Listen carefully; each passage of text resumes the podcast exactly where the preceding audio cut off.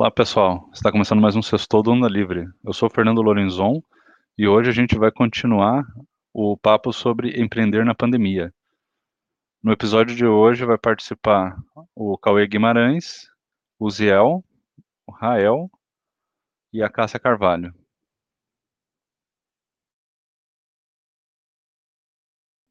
É, eu falei um pouco no começo, mas eu estava atentando para mais coisas que vocês falaram aí, né? É, uma coisa que eu comentei no começo sobre as lojas terem a sua área de venda online completamente separada da parte virtual como uma unidade de negócio se meio que solidificou.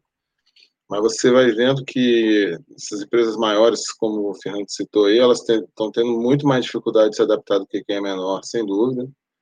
É, uma coisa que é curiosa dessa, dessa fase agora que a gente vê é que aqui já estava tendo uma tendência grande de fechar shoppings, né? Que na cidade mesmo fechou um enorme que tinha na área mais central, está é, fechando um outro que era na área é, oeste da cidade, mais para o norte oeste, e, um, e ao contrário tem um, um que está se, é, vamos dizer, se reerguendo, que é mais para o lado de uma cidade maior, chama Fort Worth. É incrível como é, realmente você tem que ter uma tentativa de ler melhor as coisas, porque o público ele vai se comportando de acordo com o que ele necessita para atender as coisas que ele quer. Então, você está falando de, ah, porque loja menor, loja maior, é, é, tá, tá tendo que se, que se, reinventar, e não é só isso, é, é as próprias necessidades, né, de se mudar o que o cliente comprava. Eu não sei se vocês conhecem, eu não me lembro agora se no Brasil tem aquela linha de bicicletas de prática esportiva chama Peloton. Aqui nos Estados Unidos é muito famosa, tem propaganda e tudo. O que a Peloton fez agora no período de pandemia? Ela deixou o software que era gratuito, ele agora você tem que comprar para usar.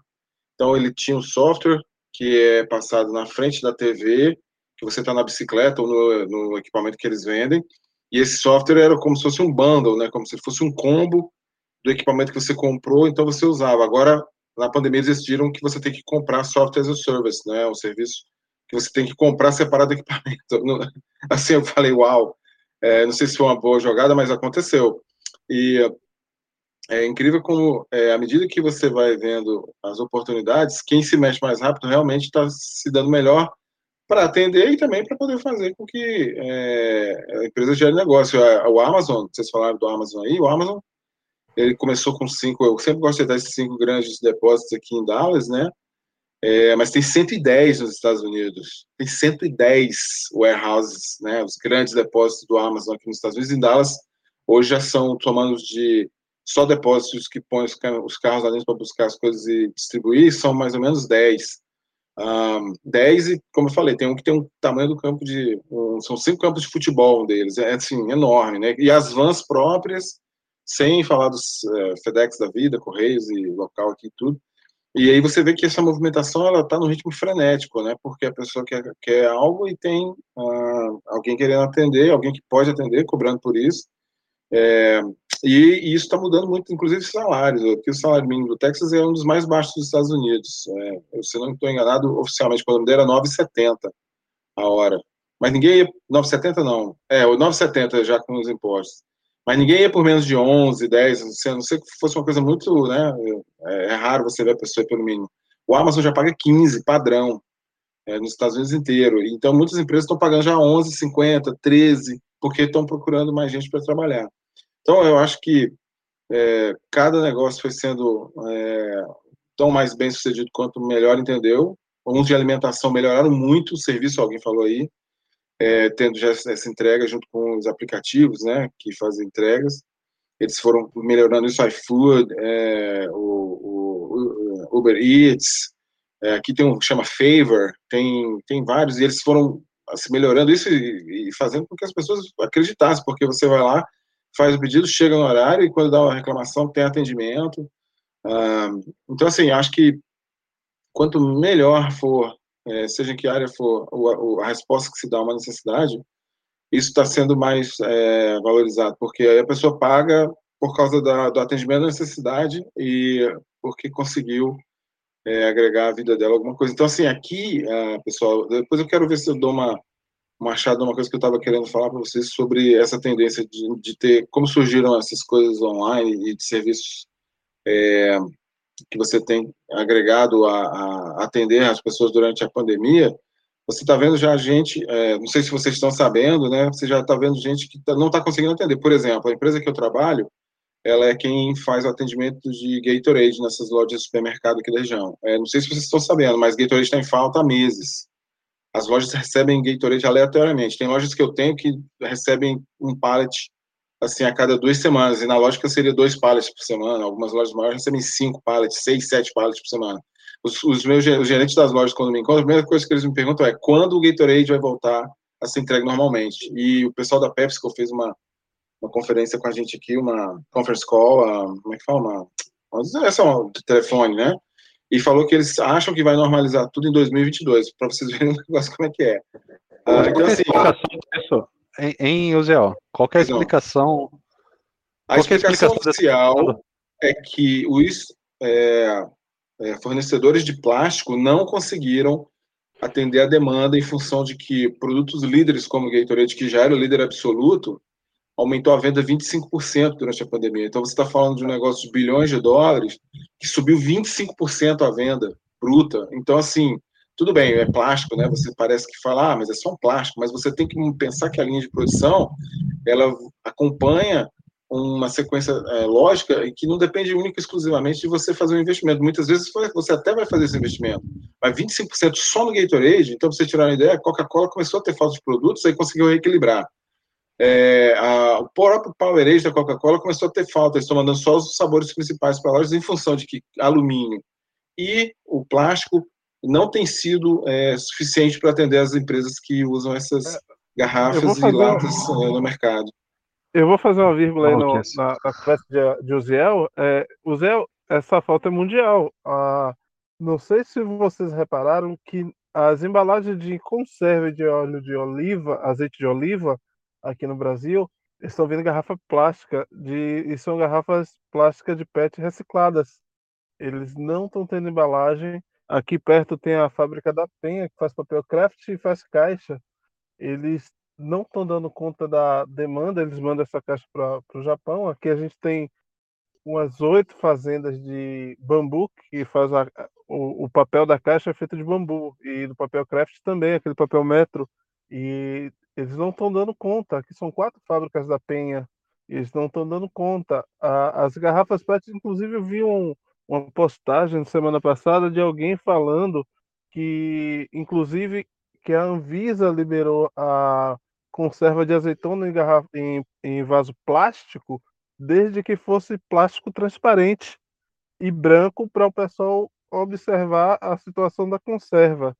É, é, é uma falta, assim, tamanho é colossal, né? A gente está em uma pandemia, o mundo está em pandemia está todo mundo de, em casa, ficando em casa e, e com isso está se consumindo mais e se reciclando menos. É, é uma realidade mundial isso aí. É, é muito louco. Ô, ô Cauê, aproveitar que você é o que tá para sair. Você quer comentar mais alguma coisinha antes? Manda ver. Ou tá tranquilo aí? Não, tranquilo, Fernando. Agora eu tô no meio do caos aqui com as crianças. Beleza, então. É, viu, é, aproveitando, Rael, esse negócio que você está falando de mundial, né? Uma das coisas que a gente discute bastante e percebe que faltou, a gente que é da área de informática, é justamente o, o chip, né?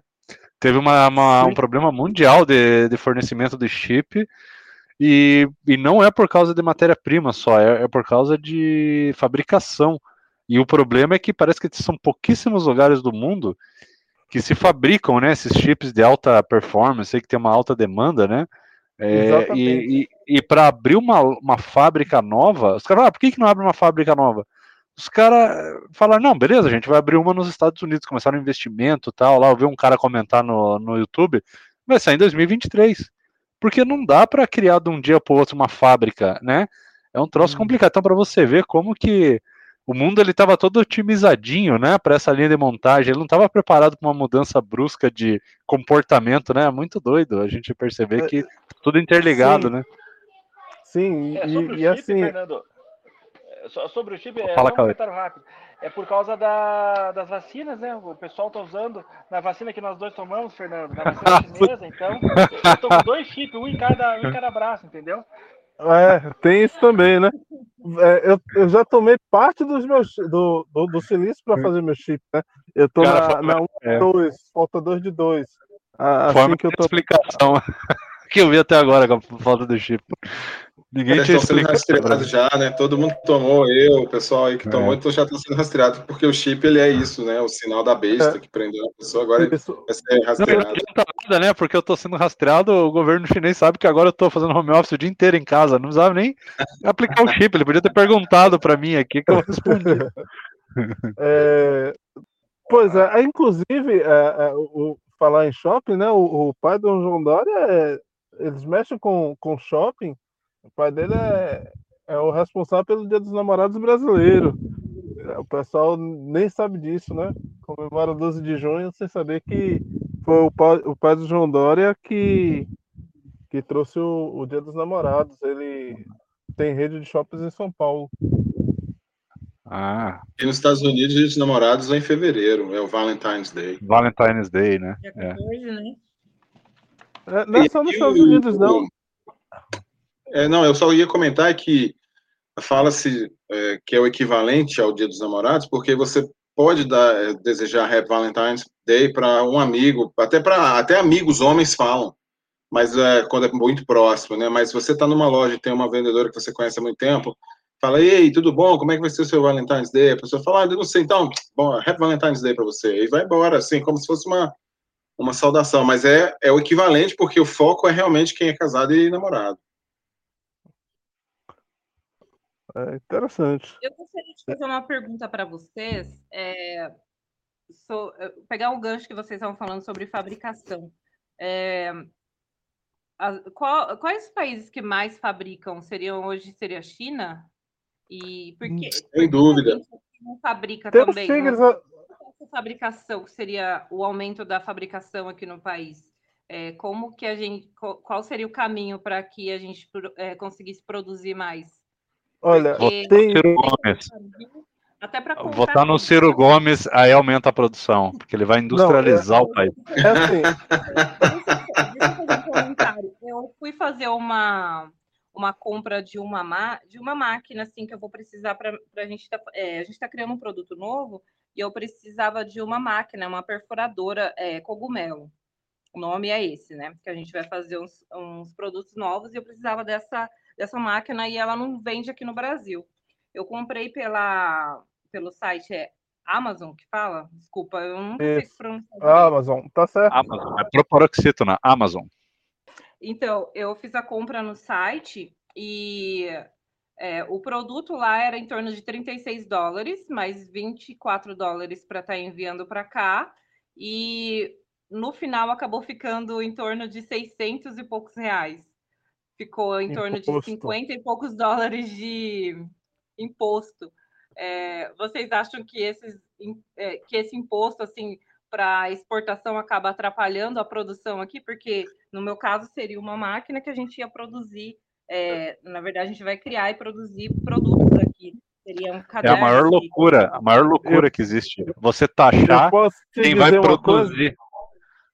É, um dos problemas da Viber, de eu ter acabado a Viber, foi justamente isso. Gente, nós compramos um circuito, é, é um micro robô, na realidade, um microcomputador que ele gerencia. É, ele funciona igual uma, um SU de avião. Se você não sabe, procura o canal do Lito Souza, depois vou marcar ele, viu? É, procura o canal Aviões de Música, que você vai saber, vocês vão saber o que é isso. É um controlador geral de um avião. Ah, nós, no drone também tem, tem esse tipo de, de mecanismo que ele controla GPS, controla altímetro, velocidade, bico de pitot, todo a, o aparato aviônico do avião, né? Toda a forma de a, toda toda a situação digital de controle do, do drone e simplesmente se você comprar do fora, não, não tem fábrica no Brasil, uh, ele custa 500 e alguma coisa, você vai pagar quase, 500, quase os, o dobro do, do material. É assim, se você for uh, varguista, cirista, você vai dizer que vai ter que criar uma indústria nacional e proteger essa indústria. É, no campo de visão liberal, você entende e, e que hoje é a melhor forma, a Rússia está aí para comprovar isso.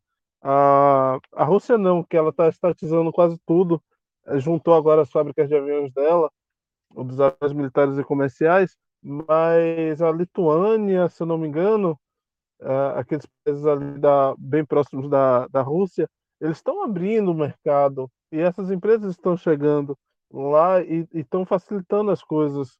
Uh, aqui também tem que seguir esse exemplo. A gente tem muita área, a gente tem muita gente, uh, tem muitas regiões que são assim isoladas que poderiam existir esses polos. Por exemplo, pega o Nordeste. O Nordeste, por exemplo, agora está sofrendo com seca.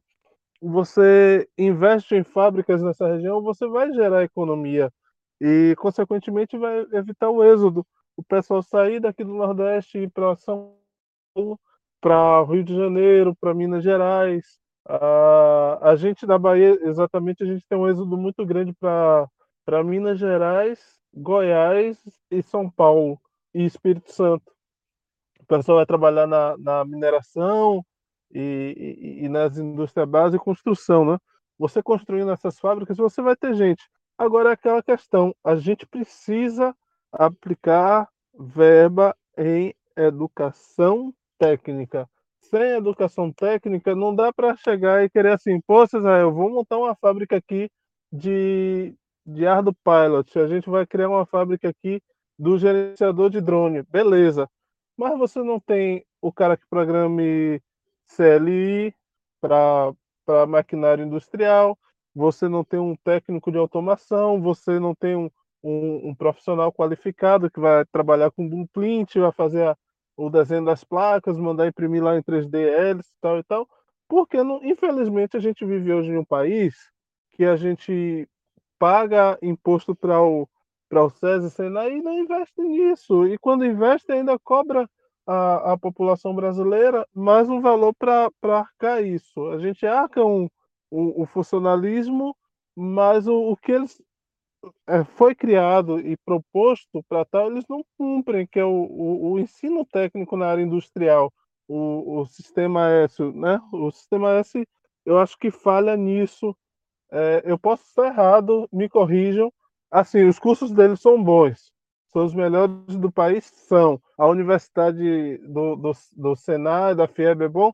É bom, mas falta o curso gratuito. De repente, a, a, a, a intenção, um, um, próximo presidente que vier, e que pense em abrir sim a, a, o mercado para entrar novas indústrias e haver concorrência, haver uma automação, o Brasil tem espaço para isso, tem uma boa relação comercial internacional para isso, e só falta cair imposto e investir em educação e espaço para novas empresas se instalarem aqui com uma com a tributação correta, menos confusa. A, a tributação brasileira é muito confusa. É, se vocês acompanham a Duquesa de Táxi, ela sempre está falando isso, né? Até para ela que é, um, é da área de, de tributação, sente dificuldade. Imagina um pequeno empresário, imagina uma pessoa que está vindo de fora para uma realidade para cá. É, te respondendo, hoje os dois maiores produtores de, de insumos são Índia e China. A Índia basicamente está produzindo para a China. A China tem mandado fábrica para lá, por exemplo, o Xiaomi, o Xiaomi ou Xiaomi, pronúncia mais ou menos assim em chinês, o celular, o tem deles fabricado na China, mas tem muito mais fabricado na Índia. Inclusive o Pocophone é fabricado na Índia, de uma fábrica chinesa. Apesar daquele daquela situação toda geopolítica que eles vivem lá na, na divisa, principalmente com, com, com aquela questão lá do, do Tibete, mas eles, eles investem em fábrica da, da Índia porque a mão de obra é barata, é, tem menos burocracia, né? Então, a, a gente tem condições de, de brigar com isso, desde que a gente tenha uma, uma, um investimento em educação técnica e também uma clareza na, na forma tributária de, de, de se taxar essas indústrias e sim, também abertura. Né? Ah, tem muitos setores, ah, por exemplo, armamento. A Taurus blindou lá com a, com a, a bancada da bala que nenhuma outra fábrica de arma pode se instalar no país. E as armas e as, e as fábricas que existiam, a maior parte ou se fechou lá nos anos 80, ou simplesmente a, a Taurus foi lá e comprou. Ah, isso aí. O, você falou uma coisa, é interessante, né? O pessoal fala muito, esses ciristas aí, tal, o pessoal desenvolvimentista, que a gente tem que é, criar fábrica e, e, fortalecer a indústria nacional, e, e, eles esquecem que não tem como fortalecer a indústria sem você mexer na tributação que está maluca e sem ter mão de obra qualificada. Os caras estão pulando duas etapas. Eles querem, né, catapultar a indústria sem fazer o dever de casa primeiro ali, que é formar bons profissionais e arrumar a tributação. Para você ver como que a nossa discussão ela está totalmente atrasada, ela está uns 50 anos atrasada. E está tão atrasada que é o que você falou também.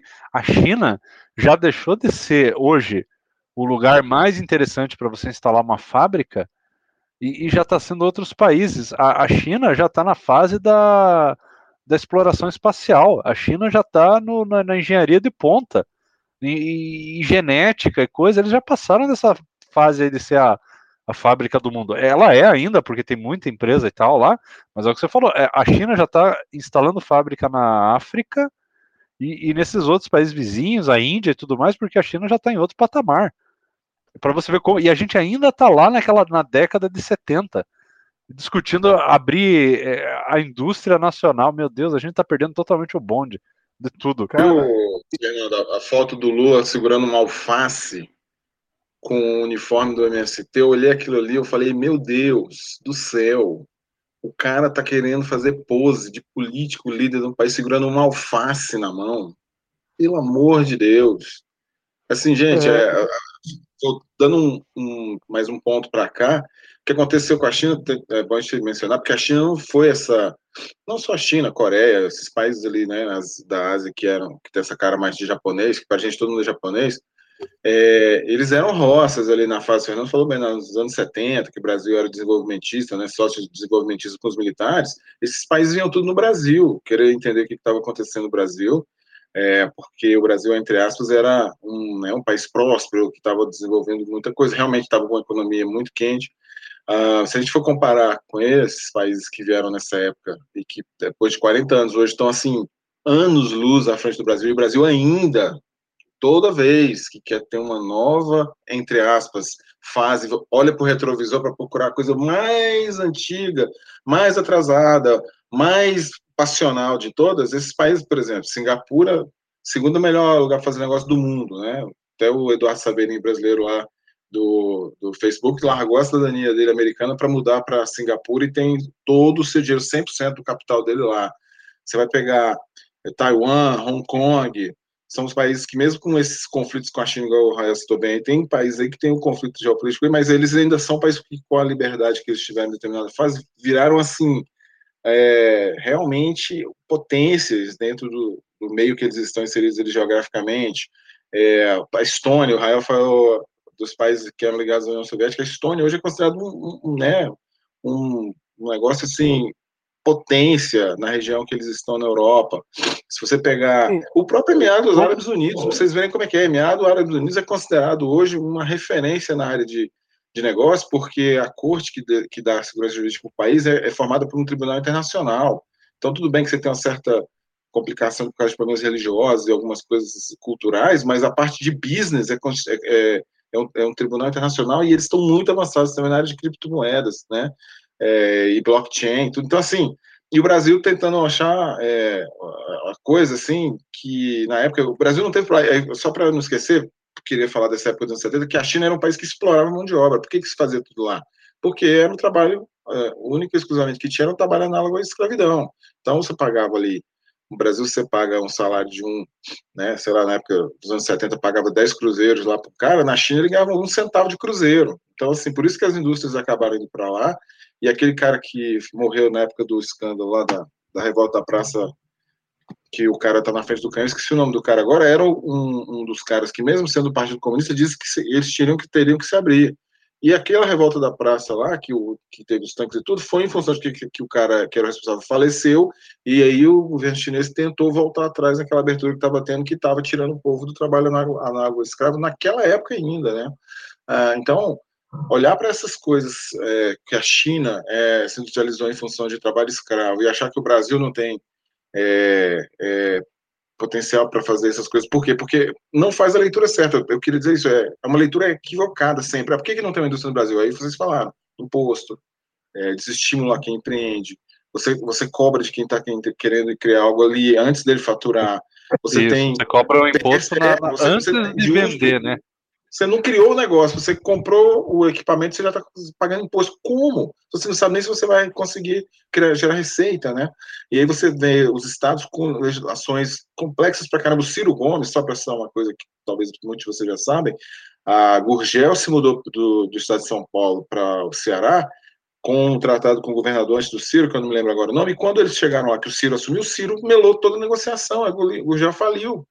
Se vocês procurarem um, um, testemunho que o filho dele dá, tem na imprensa, se olharem no Google, o filho dele falou: o pai mudou para o Ceará com uma negociação fechada com o governo do Estado, e o Ciro ainda conta papo, se gaba de ter avaliado que os contratos não eram bons para o Estado. Como que você está montando uma indústria inteira de um carro inovador para um Estado e não é bom? Em que sentido? O Ciro é um hipócrita, um mentiroso. Os ciristas eles têm que assim passar sabão na boca para falar disso. Sim, é, o Ciro só tem uma fama lá no um crédito em Fortaleza porque ele levou água, ele, ele deslocou a água lá do, do rio e levou numa crise hídrica que teve no, nos anos 90, né? Ele fez o canal do, do trabalhador.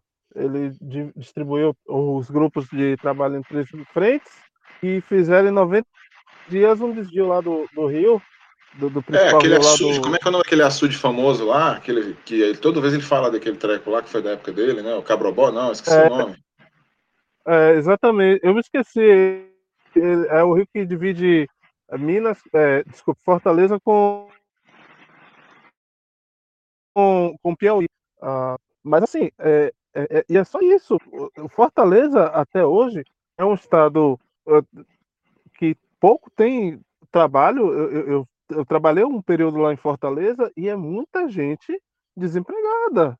É, a gente está em uma situação, ah, fala, o, o, o próprio Bolsonaro chegou e falou assim: o brasileiro não tem condições de ter uma fábrica 4.0 porque ninguém sabe trabalhar, ninguém estuda.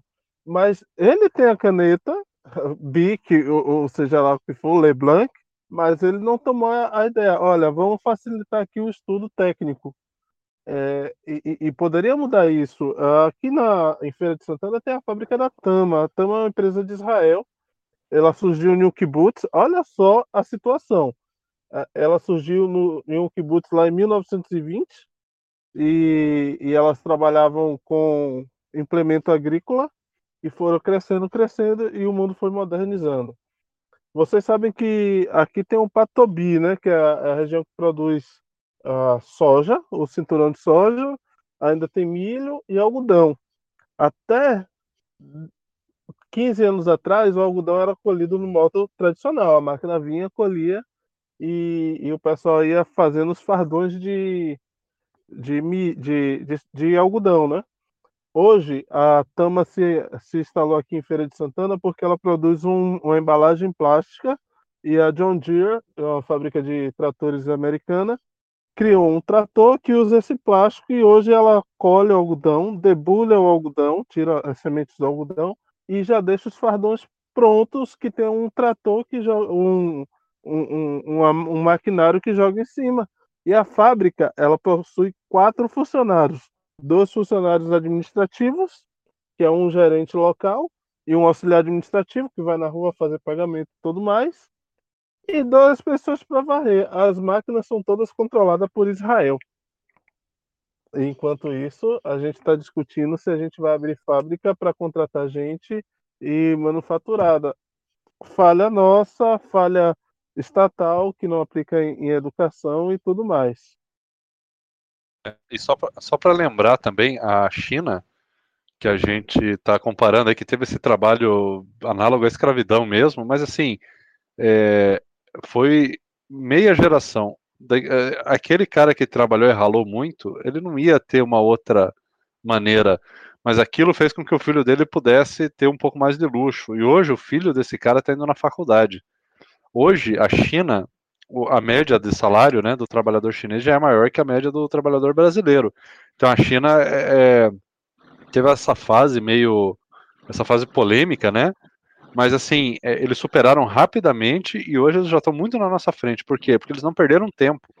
Eles fizeram o que tinham que fazer, é, corrigiram rapidinho, andaram e, e já estão nessa fase da, da, era da informação. E a gente ainda está tentando resolver a questão do trabalho, do trabalhador e dos direitos, e o cara não sabe inglês. O cara, o, trabalhador brasileiro tinha que saber inglês, saber mexer com a planilha do Excel, saber português, saber mandar o um e-mail, é, porque qualquer empresa vai precisar disso. E o cara não sabe. E a gente está discutindo lá se é importante, né? O cara ter sociologia, se o cara tem que ter filosofia na, na sala de aula, enquanto o chinês está aprendendo engenharia de ponta. Coisa... É, eu concordo. É... Eu ia falar era isso, que o, o no Brasil a gente está ainda é, tateando é, como se não houvessem referências fora do país de coisas que são realmente prioritárias. É, você falou tudo, é ah, porque o direito trabalhista, porque ah, como que monta o meu tudo, e na verdade é, o Brasil, por incrível que pareça, tem coisas que esses países que desenvolveram não têm, que é fauna, flora, recursos minerais, hídricos, é, clima bom, e tudo tem todo o ambiente é, necessário. Mas eu acho, na minha leitura, que muito é em função do povo viver de folclore. A gente, a gente ainda hoje vê pessoas falando que deveria ter votado, ah, quem dera se tivesse votado no Enéas, né?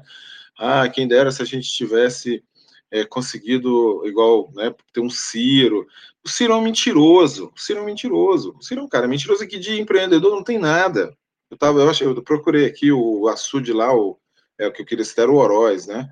É, que foi na época que ele mexeu lá, mas enfim, é, é então serão mentiroso, mas tem muita gente que olha para ele discussando e acha que aquilo é o que o Brasil precisa. Gente, pelo amor de Deus.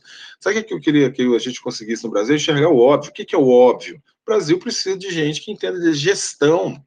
Por quê? Porque depois da redemocratização, nós tivemos muita coisa folclórica. Acho que a exceção seria o FHC. Mas o, o próprio vô do Aécio, é o que faleceu, como é que é o nome dele mesmo? Tô com, esqueci o nome dele agora. Tancredo.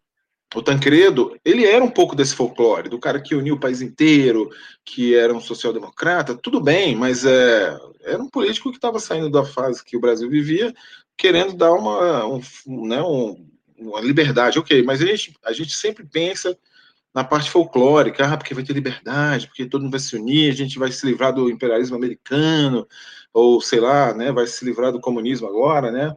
A gente nunca tem alguém de de gestão é, que vai andando na rua e pensando, peraí, como é que a gente vai fazer o Brasil se tornar um país de ponta, que é o que fizeram em Singapura, um lugar que não tem nada, né, não tem recurso nenhum, pronto, virou uma potência.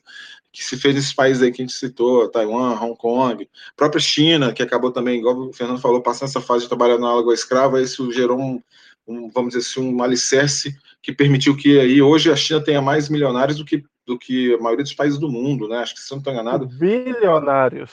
É, eu digo, não, o termo, eu digo, vou falar uma coisa para te entristecer, que o termo milionários é porque acima de um milhão de, de dólares, a China tem 300 milhões de habitantes, que tem acima de um milhão de dólares, para você ter uma ideia, olha, olha o absurdo. Não, então, você chegar no bilionário, né? Brasileira. Sim, sim, tem mais, você vê, o país onde tem mais falantes de inglês no mundo não é os Estados Unidos, é a China porque a população é, dos Estados Unidos é 380 eu... e a China tem 400 milhões falando inglês. Então, é, era isso que eu ia né? falar uhum. na, na, na próxima deixa, é que assim, a gente tem a educação que a gente vai lá no ensino médio que vai aprender inglês e a gente só aprende to be. O, o, o aprende ah, é, pois é, o, o, os Estados Unidos, o, o, o Brasil, é, a China, o cara aprende mandarim, que é uma língua difícil, muito difícil com o, o inglês. E, e, assim, você vê crianças falando português e inglês. Você vai para a África, é, você vê crianças falando francês e inglês, é, a, a, sua língua nativa é inglês, e a gente no Brasil, que tem uma situação melhor do que uma criança que nasce na, China, na, na África, que não fala, cara. E, e assim, quando a gente aprende, a gente tem que aprender a parte. Hoje a gente tem um Duolingo, né? Na, na minha época, e na sua, Uziel, quando a gente tinha cabelo, a gente aprendia usando dicionário traduzindo música, né? Não entrega não, pô. É, e olha, eu vou falar, ó, nunca foi tão fácil aprender outro idioma, viu? É, tem, a gente tem um monte de software. Você tem o YouTube que você pode pegar um canal americano, tem filme, você pode assistir, acompanhar, é muito fácil, cara. E ó, eu acompanho vários é, canais de YouTube, assim, de games, né? E, cara, é, tem alguns canais brasileiros que eu acompanho, e, cara, o pessoal não consegue pronunciar o nome de jogo, cara, em inglês, sabe? O pessoal fala tudo errado e me dá uma angústia muito grande, cara. Tipo, você vê que a gente tem uma deficiência muito grande. Agora, por exemplo, eu acompanho um canal que fala de videogame também, é de um português. O cara é, é português, lá de Portugal. E ele, o canal dele é em inglês, não é em português. É óbvio, porque ele atinge, ao invés de ele atingir a população que fala português, vamos dizer que somando tudo, dá o que, uns 250 é, milhões, não sei, no máximo aí de habitantes assim, no mundo Se todo. ele fala português e ele é de Portugal, ele não atinge o Brasil, que seria a maior população de falantes de português. Ele só atinge Macau, Angola e. É, é, o, o brasileiro ia estranhar o sotaque, né? Não ia nem gostar. É, o, brasileiro, o brasileiro não gosta de ouvir o português de Portugal. É, você Eu... tá certo, cara. É, é, mais grave. E ele falando inglês, ele, você vê, ele tá atingindo os 300 milhões de chineses, aí 400 milhões que falam inglês, tá atingindo todos os Estados Unidos, Austrália, Reino Unido, metade da Europa inteira e o Brasil, que eu ouço o cara também gosta de ouvir ele falar. É, é cara, eu, então, eu... você tem inteligência do cara. Agora, eu não vejo um brasileiro fazendo um canal em inglês. Não vejo. Pois é. é tem o, eu vou, eu vou dizer, Fernando, tem, um brasileiro, tem brasileiros que fazem inglês, mas você vai ter, vou dar um exemplo aqui. Mas eu nunca que achei na minha bolha de games e tecnologia, nunca ah, achei. Tipo, ok, ok. Tem um, então, eu concordo, mas nunca passou geral. na minha frente. Sabe quem que é um cara famoso é, que tem um canal, não é da área de games e nem de tecnologia, é o Kiko Loureiro, aquele guitarrista que hoje está no Megadeth, que é brasileiro, o canal dele, assim, 95% é inglês e ele é ultra, super, hiper acessado. Kiko Loureiro, depois vocês procurem para vocês verem. Eu conheço o Kiko, ele tocou aqui no, no Brasil, no, no encontro de guitarras que teve financiado pela Lei Rouanet e, e, e, eu fui ver ele tocar, ele tocou com Armandinho, de Armandinho da Doiasmar e, e tudo mais. É, e, e, assim, muito acessível, cara. É, então, a gente está falando básico, né? Assim, até para empreender, a, a, a situação está muito difícil, o, o Cauê. E, e, assim, a gente que busca até uma informação, a gente sabe disso. As empresas brasileiras elas não vivem mais do que dois anos. O cara que chega a dois anos e meio, três, o cara é um, é um vencedor nato, assim. Ele pula da estatística de mortalidade de empresa. A gente não tem essa noção, porque assim, eu, eu conheço fatos até de Santa Catarina de gente que abriu uma padaria, uma delicatessen e viu entrando um monte de dinheiro e o cara, a primeira coisa que viu, dinheiro, comprou carro zero. E não pensou assim, não, isso aqui é da empresa, é, é, dinheiro, é dinheiro, mas isso aqui é da empresa. O meu aqui é esse saláriozinho, dois salários mínimos, um salário mínimo, até meio salário mínimo. Essa tem que ser a realidade do empresário pelo menos no início do, da, da, empresa dele. E Aí, assim, o cara me falou, oi. Daí eu dizer que a gente precisa sair da área do, da, da, do Brasil do folclore e entrar no Brasil que vai olhar para pessoas de gestão. O exemplo que eu sempre gosto de usar é as, as empresas que foram fundadas pelos donos da Ambev. Ninguém, você pode ver, esses caras não são considerados é, os bambambãs no Brasil. Quem que os caras consideram bambambã do Brasil? Velho da Havan, é, é, Henrique Breda, falando isso, Henrique Breda está sumido, né? Não sei se vocês estão sabendo que o Alasca está tendo um monte de gente que está tirando a aplicação do fundo deles, mas enfim. Eu soube, eu soube é, disso recente. Pois é, então foi se colar em política ao invés de nos business. Agora, é, qual que é o outro cara lá, aquele empresário do Madeiro, que também está tá, tá em concordata. Você vai vendo o espectro, infelizmente, a gente está falando de empreendedorismo. O empreendedor no Brasil, ele é visto como um cara que viaja na maionese, enquanto o cara que é folclórico, ele é visto como a solução. Cara, poxa, por favor, não façam isso. Eu falei até, eu ia falar alguma coisa, o Enéas, que é um cara extremamente folclórico, era nacionalista roxo, que achava que tinha que ter grafeno, tinha que ter né, todas essas coisas sendo priorizadas por causa do. O cara não entende nada de mercado internacional, esses, esses produtos hoje são vendidos a preço de commodity, é o preço flutuou de acordo com o que tem fora, e outras é. É, fontes alternativas foram criadas. Pô, sai dessa produto... mentalidade folclórica, né? Qual é o nome daquele outro que o, o, Bolsonaro falava tanto, que a gente tem a maior. Nióbio. É... Nióbio e grafeno, Nióbio, eram Nióbio. esses dois aí na época. O Nióbio, Nióbio, aí criou, criou uma. Assim, na Marinha conversava, os caras, não, a gente é dono do Nióbio. Eu disse, pô, bicho, os caras usam. Aí peguei assim um pouquinho de, de terra no chão, a gente, os caras usam isso aqui em várias toneladas de terra, de, de, de aço. E assim, não é toda hora que o mercado quer esse material.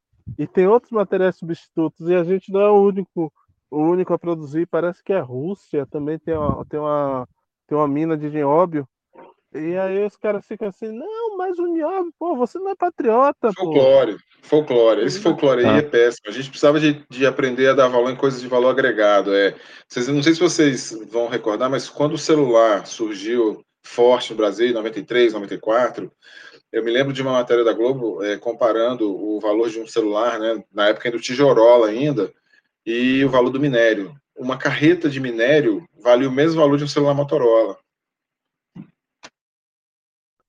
Pois é, era caríssimo. É, assim, a gente, a, a, os, os, empreendedores, assim, eu, eu acho muito massa, por isso que eu, eu citei a, a Dani Barrichello e, e citei outras, outras coisas, o Luiz, e coisas, que eu acho o cara um bravo, é um desbravador de um, de um Brasil selvagem. A gente, o, o empreendedor hoje é aquele colono americano que chegou e foi para o oeste, né? O milagre do oeste e tal, e saiu de suas carruagens para terras é, desconhecidas.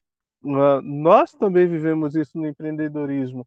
E quem diz assim, não, que empreendedor não presta, não é gente que não sei o quê, e por quê? Esquece que assim não é a grande empresa, não é não é a CIA que vai dar emprego a todo mundo, não é Santander que vai dar emprego a todo mundo, não é Atento, não é Politec, é o pequeno empreendedor, é o cara que chega ali, ó, a, vamos supor a Riachuelo e, e a realidade é essa, vamos vender roupa, TI terceirizado, o, o caixinha lá que o cara vai pagar terceirizado. Aquele totem que o cara tira o extrato do seu cartão, terceirizado. Os servidores, terceirizado. O, o, a telefonia, terceirizado. E ainda tem uma segmentação nessa, né, nessa segmentação dentro. Ele vai se preocupar no business. Qual é o business dele? Vender roupa, estudar o que é tendência. Fala cá, aproveita que o Rael, Rael, você caiu, tá, tá mudo. Manda ver cá, pode falar. Eu tenho, na verdade, um, um, fornecedor conversando com ele. Ele me disse que foi para a China é, e ele imaginava que ele ia chegar lá e era de um jeito, e ele chegou lá e era tudo muito avançado, muito cheio de é, coisas novas, sabe? Assim, muito futurístico. E os prédios, as fábricas que ele foi na, ele foi ver é, máquinas é, de, é, de, costura, sabe? Aí ele disse que chegando lá, é, uma coisa que chamou muita atenção nele foi que em todos os lugares que ele foi, tinham estudantes é, do ensino médio nas fábricas. E eles não estavam lá trabalhando, eles estavam lá para aprender como que era a gestão da fábrica. E eu achei isso muito é, diferente, porque aqui a gente não tem esse, não tem hábito, né, de ensinar a pessoa, de levar a, o adolescente ou a criança para ir na fábrica, numa fábrica e mostrar como que é todo o processo ali. Então a gente não, não tem a educação para isso. Então falta a educação básica e a educação técnica. É, esse essa ideia assim talvez eu não sei talvez seria cultural talvez para mostrar é, sobre o empreendedorismo, sobre é, como é, fabricar as coisas, produzir, como produzir dinheiro, na verdade, né? Produzir, é. É, gerar valor, entendeu?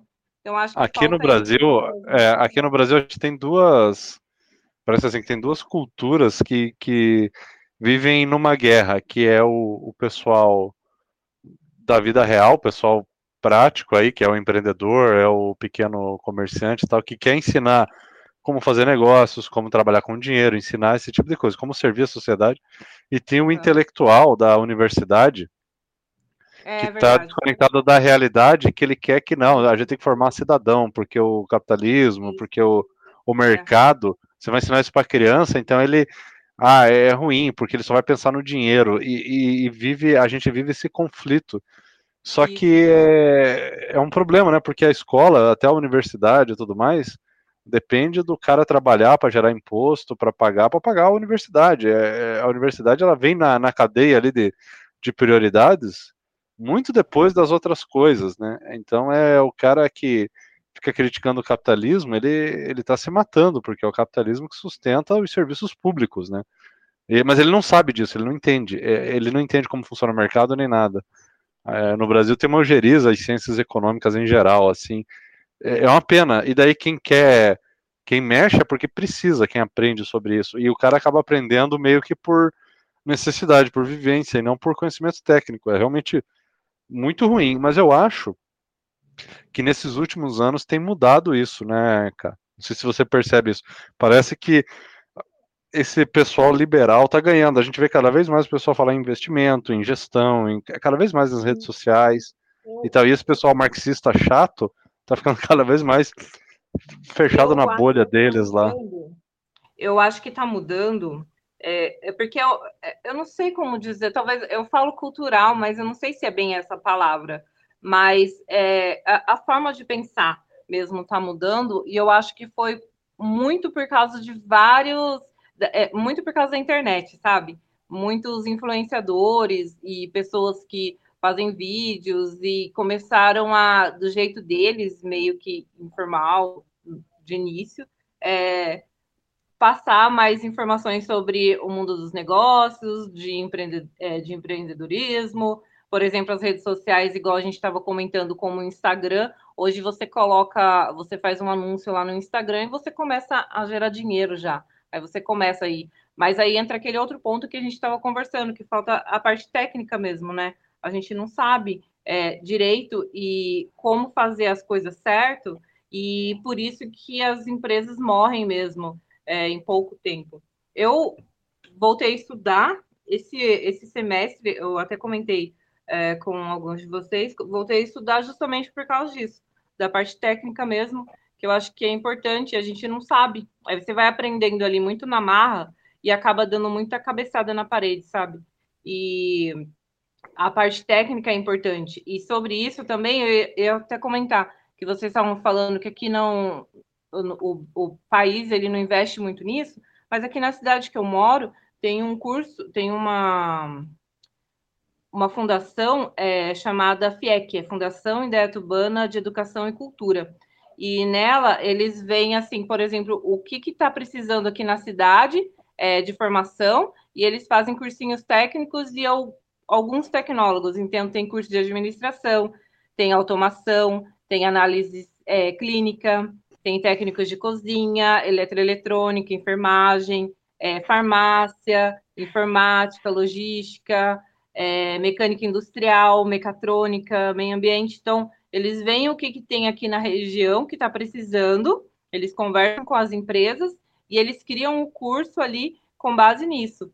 E agora também eles lançaram um curso de, é, de vestibular, sabe, cursinho de vestibular para quando a, a pessoa, a, o adolescente lá, a pessoa quer entrar na faculdade. Então eles lançaram um curso de vestibular também, que é, é novidade aí também, e os cursos são todos gratuitos. Então, por exemplo, aqui os adolescentes estão no ensino médio, a maioria é, já consegue, como tem vários cursos, a maioria já consegue estar tá cursando o ensino médio e já está cursando também esse curso, é, esse, esse cursinho técnico. Eu acho bem legal isso. É, seria uma é, inovação para o resto do país. Esse curso, inclusive, é, tem algumas empresas que investem aqui na cidade por causa da infraestrutura, que tem isso também, né? E por causa do, dos cursos que tem aqui na cidade, que, porque tem gente capacitada para estar tá trabalhando nas empresas. Então, eles vêm, deixam a empresa e expande, assim. Então, aqui a gente tem uma área é, industrial muito grande também por causa disso, por causa do investimento nesses cursos técnicos e na infraestrutura da cidade. Bacana. É, me diz uma coisa, esses cursos são sob demanda ou eles estão. Eles têm ciclos e de, tem as oficinas e of, oferta esse curso ao público em geral e vai formando, e aí aquela pessoa vai para um banco de dados, vai para um banco de, de currículos, como funciona?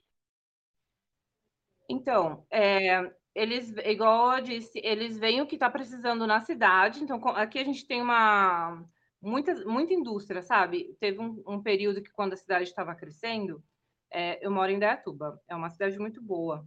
E conforme a cidade estava crescendo, eles foram é, investindo assim, eles fizeram subsídios com várias empresas para elas ficar aqui, tipo, isenção ali, por exemplo, de uns, uns anos.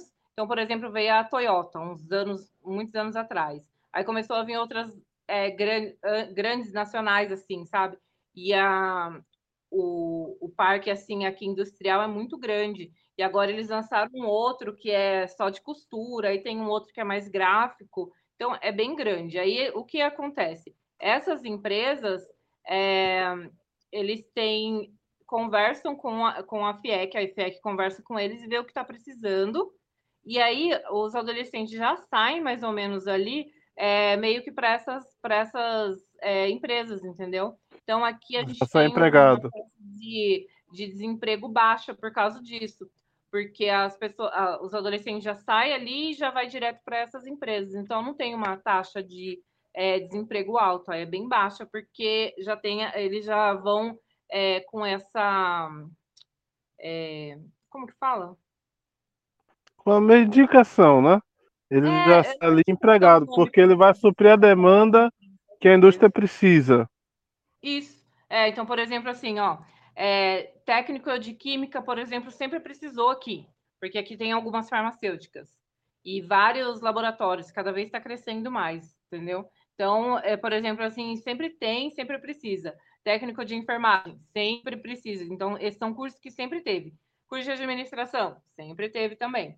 Aí, por exemplo, eles lançaram é, esse curso de cursinho de vestibular agora para a pessoa que quer é, tentar em, é, entrar na, na universidade, né? É, aí depois tem, é, por exemplo, mecatrônica, é, tem automação que estava precisando, então eles vão vendo e já vai fazendo. Aí tem aqueles outros do é, Senai que fala também, né? Senai, mas o pessoal faz bastante na FIEC mesmo. Eu achei bem legal essa iniciativa deveria ir para o resto do país também. Eu não sei se na cidade de vocês tem. Tem?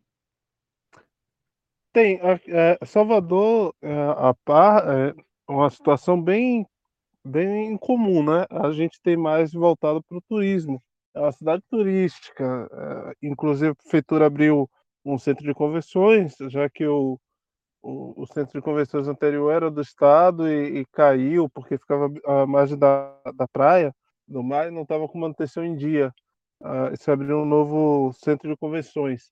Aqui em Feira de Santana tem um, uma iniciativa que, é, que é da é uma iniciativa privada. O, um cara da cidade ele já trabalhava com, com empresa de, de sites e viu a falta da, de uma ideia da prefeitura de abrir algum centro de incubadora e o cara construiu um prédio criou-se uma incubadora de TI, da área de TI, né, de inovação, e montou um curso gratuito para o pessoal programar, para cuidar de banco de dados, é, suporte de TI, e fornece essa mão de obra para o pessoal. Claro, ele cobra um valor, não me lembro qual é, ou é participação na empresa. Depois eu posso compartilhar a notícia com vocês, saiu no jornal local. E, e com isso a, a iniciativa privada está fazendo todo um ciclo que seria estatal, né?